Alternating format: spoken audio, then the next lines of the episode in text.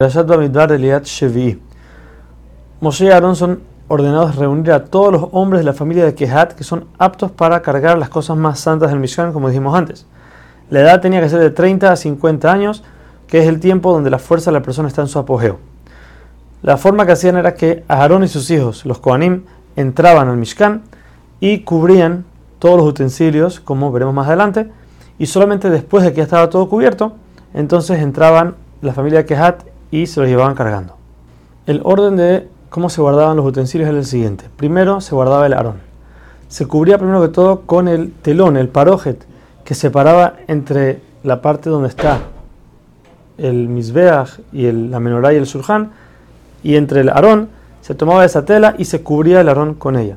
Luego se cubría con una tela, una manta hecha de piel de tajash, y por último una cubierta hecha de tejelet, de lana eh, celeste. Segundo venía el sulhan. El sulhan se dejaba con los panes como estaba y se cubría primero con una la, lana color celeste, la tejelet. Luego se ponían todos sus utensilios encima y sobre esto una cubierta de seda. Solamente después que estaba todo cubierto se le insertaban las varas para poder llevarlo.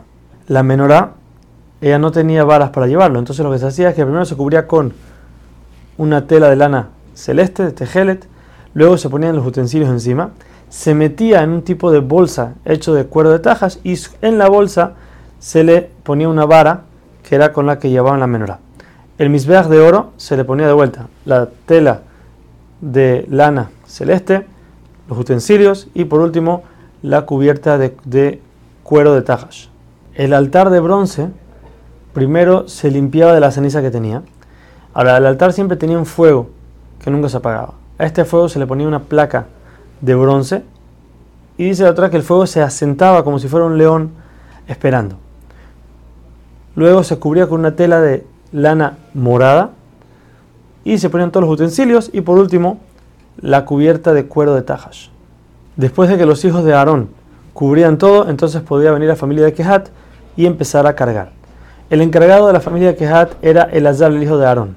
Sobre él mismo estaba llevar el aceite de la menorá, el ketoret, la harina que se usaba para el korban tamid, la ofrenda que se hacía todos los días, la mañana y la tarde, y el aceite de unción con que se ungieron los utensilios y a los koanim.